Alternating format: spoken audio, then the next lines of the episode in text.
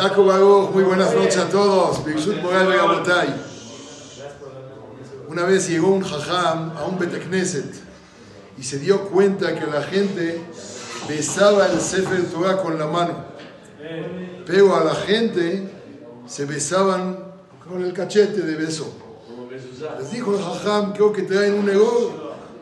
Al jajam, digo, a la gente hay que besarlos con la mano. Saludo con la mano al Sefer Torah con la boca. Dijeron, ¿y cuál es la diferencia? ¿A usted qué le importa?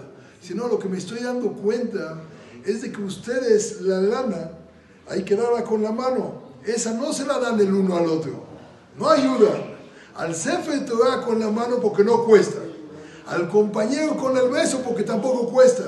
La persona tiene que saber que mitzvah acá es dafka el uno con el otro en dinero. Ese hay que sacarlo, desembolsarlo de la bolsa y darlo. Y el beso al Sefer Torah. Con eso te puedes llenar. El Sefer Torah no espera nada de ti. Pero con el super beso, suficiente. Tu compañero sí espera algo de ti. Una palabra buena, un saludo adecuado. Y si necesita una ayuda también. Y de esa manera podemos saludar de manera adecuada a todos. Amén.